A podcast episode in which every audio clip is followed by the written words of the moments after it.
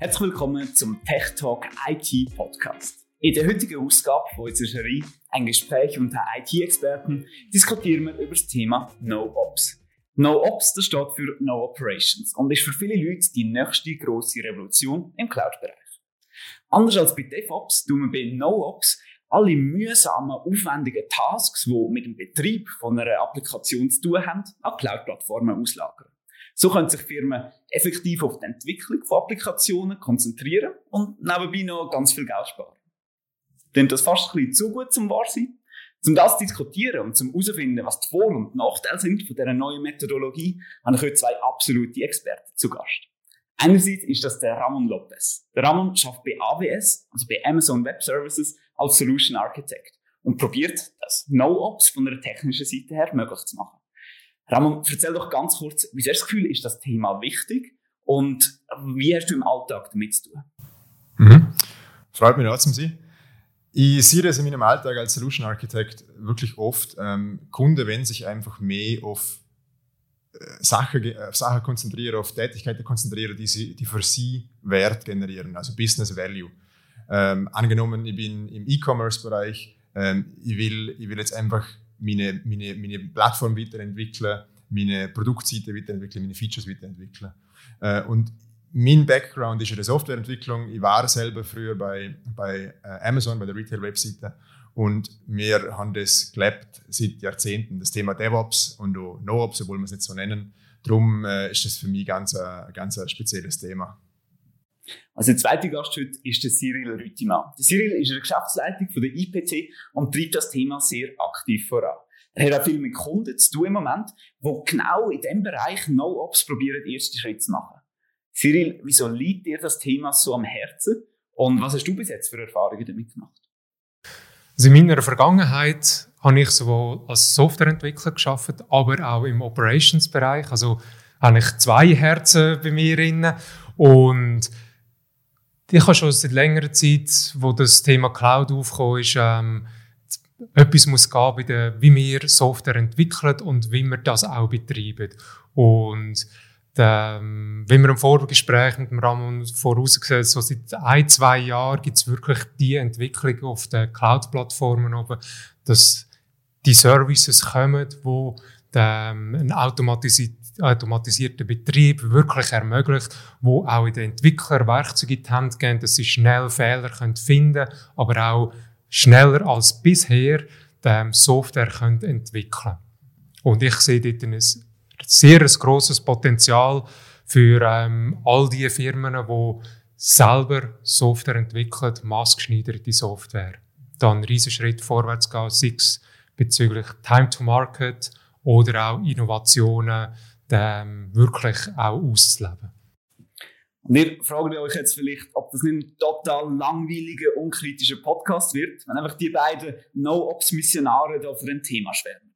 Damit genau das nicht passiert, bin ich heute da. Ich bin der Patrick Züst, Consultant bei der IPC und heute dafür zuständig, zum ganz genau nachzuhaken, ob es nicht auch Nachteile und Risiken gibt, wenn man so No-Ops-Anwendungen will einführen.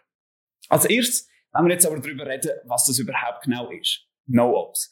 Roman, was verstehst du unter dem Begriff und wieso tun wir das nicht No-Ops nennen? Ja, also No-Ops Missionar würde ich mir nicht nennen. Ich muss ehrlich zugeben, ich tue mir schwer mit dem Begriff No-Ops, weil es klingt so, als ob es keine Operations mehr gäbe, als ob Operations wegfallen würden. Ähm, das ist nicht so. Es, es, verlagern sich Tätigkeiten, es verlagern sich Aktivitäten. Ähm, wenn wir uns das, das Dreigespann anschauen, wir haben ein Entwicklungsteam, wir haben vielleicht ein Ops-Team oder sowas wie ein IT-Team und äh, wir haben den Cloud-Provider.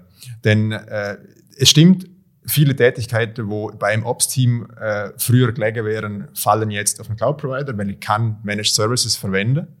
Ähm, und ich muss mich nicht mehr als, als Kunde sozusagen auf ja, Betriebssystem-Updates konzentrieren und Security-Patches.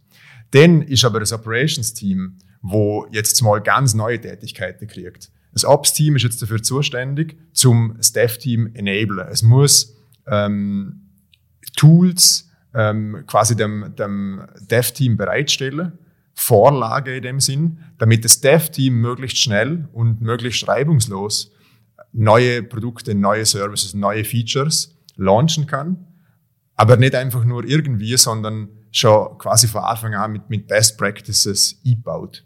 Äh, und das Dev-Team, das hat auch neue Tätigkeiten, es muss sich zumal ähm, nicht mehr nur aufs Coden konzentrieren und dann dieses klassische, wir hauen es über, über dazu drüber zum Ops-Team, sondern ähm, es muss jetzt Tools verwenden, es muss sich mehr mit Operations auskennen und das Thema Observability, ähm, Monitoring, Alarming spielen plötzlich eine, eine riesige Rolle im, im Entwicklungsteam. Cyril, wie beurteilst du die Auffassung vom, vom Ramon und vor allem, was könnte das für Auswirkungen haben bei Schweizer IT-Firmen? Wie würden sich die IT-Abteilungen verändern? Dass man das einfach so von heute auf morgen umsetzt, das glaube ich nicht. Weil, wie der Ramon ausgeführt hat, die Umwälzungen innerhalb der Firma, die sind enorm, oder? Plötzlich sind ein Großteil der Arbeit am Cloud-Provider ähm, überwälzt. Ähm, und von heute auf morgen soll das Operations-Teams etwas anderes machen. Ich denke, das ist ein, ein rollender Prozess, aber rollende Prozesse haben dann auch wieder Gefahr. Ja, es passiert dann wirklich nicht so viel und am Schluss sagt man, man macht No-Ops, aber eigentlich haben wir gar nicht so viel profitiert, wie sich das am Anfang, der, wie soll man sagen, sich erhofft hat oder herauskristallisiert hat. Also dort muss wirklich eine Geschäftsleitung ähm, das wollen machen, auch an die Vorteile glauben und das wollen realisieren und in dem Sinn auch ein, Roadmap ausarbeiten, wie dass sie mit Meilensteinen, wie sie die Ziele erreichen wollen. Und das ist dann eigentlich auch der Plan, um die internen Leute mitzunehmen, ihnen auch Perspektiven können zeigen du tust vielleicht nicht mehr ähm, musst, ähm, das Betriebssystem patchen, wie du gesagt hast, Ramon, aber wir haben eine andere Aufgabe, die genauso interessant ist oder vielleicht sogar noch interessanter. Wir sollen ja auch das Positive glauben und nicht nur darüber sinnieren, ja, das fällt weg und das ist schlecht, sondern es gibt neue Perspektiven. Gleichzeitig bringt das Ganze auch Herausforderungen mit sich. Wir kennen es alle, heutige IT-Applikationen, Architekturen, Systeme, die sind extrem vielfältig. Die sind zum Teil komplex, haben ganz unterschiedliche Anforderungen. Und wenn man jetzt den Betrieb wirklich will an Cloud-Plattformen auslagern, dann muss man sich zu einem gewissen Grad an dem ihrem Offering errichten. Man muss schauen, was bieten die an, was haben die für ein Framework, man muss sich einschränken. Es ist relativ opinionated. Cyril, du kennst die Schweizer IT-Kunden relativ gut. Ist das nicht noch schwierig und je nachdem eine Hürde, die man zuerst überwinden muss? Absolut. Und da gibt es auch unterschiedliche, wie soll man sagen, Glaubensgemeinschaften. Die einen finden, ich muss Multicloud machen, um preislich ähm, das Maximum rausholen. Andere sagen, ich will Time to Market ist ähm, mein, mein maßgebender Faktor und die gehen dann vielleicht eher auf einen Single Cloud Provider.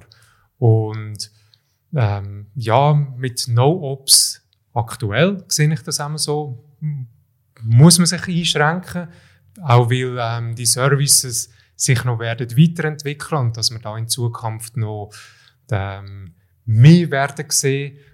Und man muss einfach für den jetzigen Zeitpunkt, ähm, wenn man das Projekt in dem No-Ops-Paradigma realisieren will, ähm, sich einschränken, aber auch klar ähm, festlegen, was man will erreichen. Will und dann sehe ich echt keine Schwierigkeiten, sich einmal einzuschränken, weil schlussendlich wollte man ja schauen, bringt mir das No-Ops die Vorteile, die ich erreichen will. Und wenn, das, wenn man das mit Ja beantworten kann, dann kann man nachher immer noch schauen, ja, und wie ist jetzt das mit der Unabhängigkeit? Ramon, wie beurteilst du das von einer technischen Perspektive her? Wird es irgendwann möglich sein, dass man sich weniger muss einschränken muss, dass man mehr Möglichkeiten hat? Ja, ich, ich denke, wir stehen da wirklich noch äh, am Anfang. Ähm, es, es wird natürlich schon viel gelebt und äh, es gibt Vorreiter in dem, in dem Bereich. Aber wenn ich, wenn ich mir die letzten äh, ein, zwei Jahre, wie der Cyril schon gesagt hat, anschaue, dann äh, hat sich da so viel da. Es sind so viele äh, neue Services und neue Tools auf den Markt gekommen. Es entwickeln sich auch richtig jetzt die, die, die ja, Bücher, äh, Community und so weiter rund um das Ganze. Ähm, als, als Operations Team zum Beispiel kann ich heute Services verwenden wie, wie von AWS äh, Proton, wo ich wirklich an ähm, meine, meine CI/CD-Pipelines und und meine, meine Skeletons und Templates meinem Entwicklerteam zur Verfügung stellen kann. Äh, sehr strukturiert ähm, mit, mit, mit Tests und allem äh, rundherum. Das sind genauso Services, die jetzt immer mehr kommen, ähm, die noch wenig Verwendung finden auf dem Markt, ähm, aber in die Richtung wird es auf jeden Fall gehen. Und das ist die technische Seite, oder? Und, und, und wie schon erwähnt, die, die kulturelle Seite in der Firma, von der Organisationsstruktur her, die geht wahrscheinlich noch länger, um sich anpassen. Also da sehen wir sicher noch viele Veränderungen äh, in den nächsten Jahren. Ja, du hast angesprochen, technisch ist sich viel am tun, es ist sich eine Community am bilden.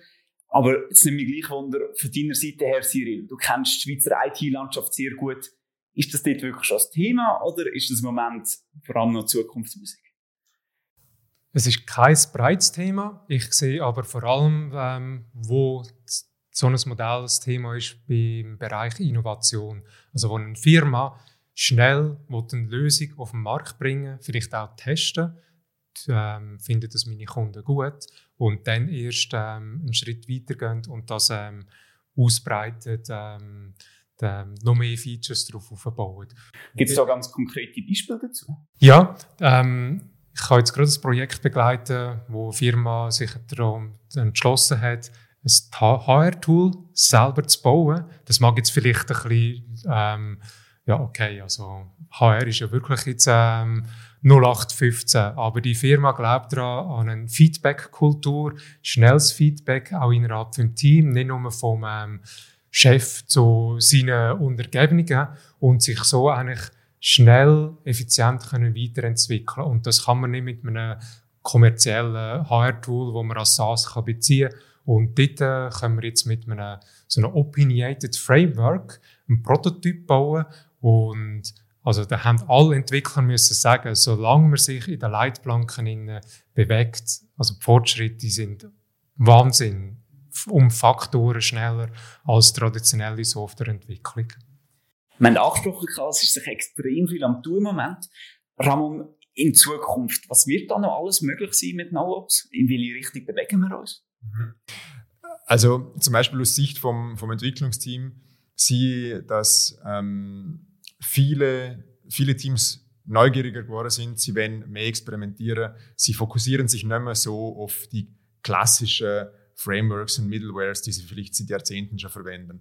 Das heißt, sie suchen sich aktiv Tools, ähm, die, wir nennen das Purpose-Build sind. Also sie nennen sich genau die Tools aus, ähm, aus Portfolio von ihrer Cloud-Provider zum Beispiel, wo jetzt für ihre heutige Challenge, ihre heutige Herausforderung passend sind. Und das kann eine Datenbank sein. Ähm, ich denke da zum Beispiel an eine Datenbank wie Timestream, wo gemacht ist, zum ähm, wirklich mit, mit Time Series Daten umgehen. Ähm, das kann aber genauso beim Thema Compute ähm, Lambda-Funktion sein ähm, oder äh, sowas wie Glue für meine ETL-Jobs. Also wir suchen uns genau die Tools, die wir brauchen ähm, und das wird in Zukunft noch mehr kommen. Ähm, wir binden uns also in dem Sinne auch weniger an, an spezifische Technologien wie früher, wo ich ja eigentlich immer zum Beispiel alles mit Java gemacht haben und, und immer nur vom, vom Java-Stack sozusagen äh, meine, meine Fähigkeiten hergenommen haben. Mhm. Wenn ich da noch sagen, ergänzen, die Time Series Datenbank finde ich ein super Beispiel. Ich habe ein Projekt realisiert mit einem Team zusammen und wir haben wirklich auf einer Oracle Datenbank die Time Series Funktionalität darauf aufgebaut. Und das hat natürlich wahnsinnig viel Effort ähm, in Anspruch genommen, aber dann nachher auch bei der Pflege. Und wenn man das als Managed Service beziehen ähm, zeigt das schon, dass da ähm, der Effort, um heute Lösungen bauen wenn man sich eben die Cloud-Plattformen genau anschaut, ähm, wahnsinnig kann beschleunigen was mich jetzt gleich noch wundernimmt, wir haben das Thema Security schon leicht angesprochen, wo heute auch im Bereich Operations angesiedelt ist. Wenn das wegfällt, beziehungsweise zu einem gewissen Grad an Cloud-Plattformen ausgelagert wird, müssen nicht auch plötzlich die Entwickler selber sich viel mehr mit dem Thema beschäftigen und sind Applikationen dann noch sicher? Könnt ihr das überhaupt?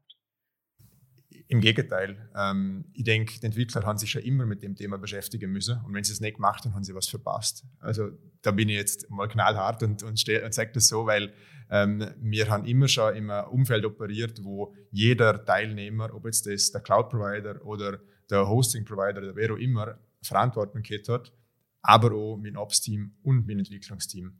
Das heißt, das Ops-Team zum Beispiel, das machen äh, viele Kunden für uns.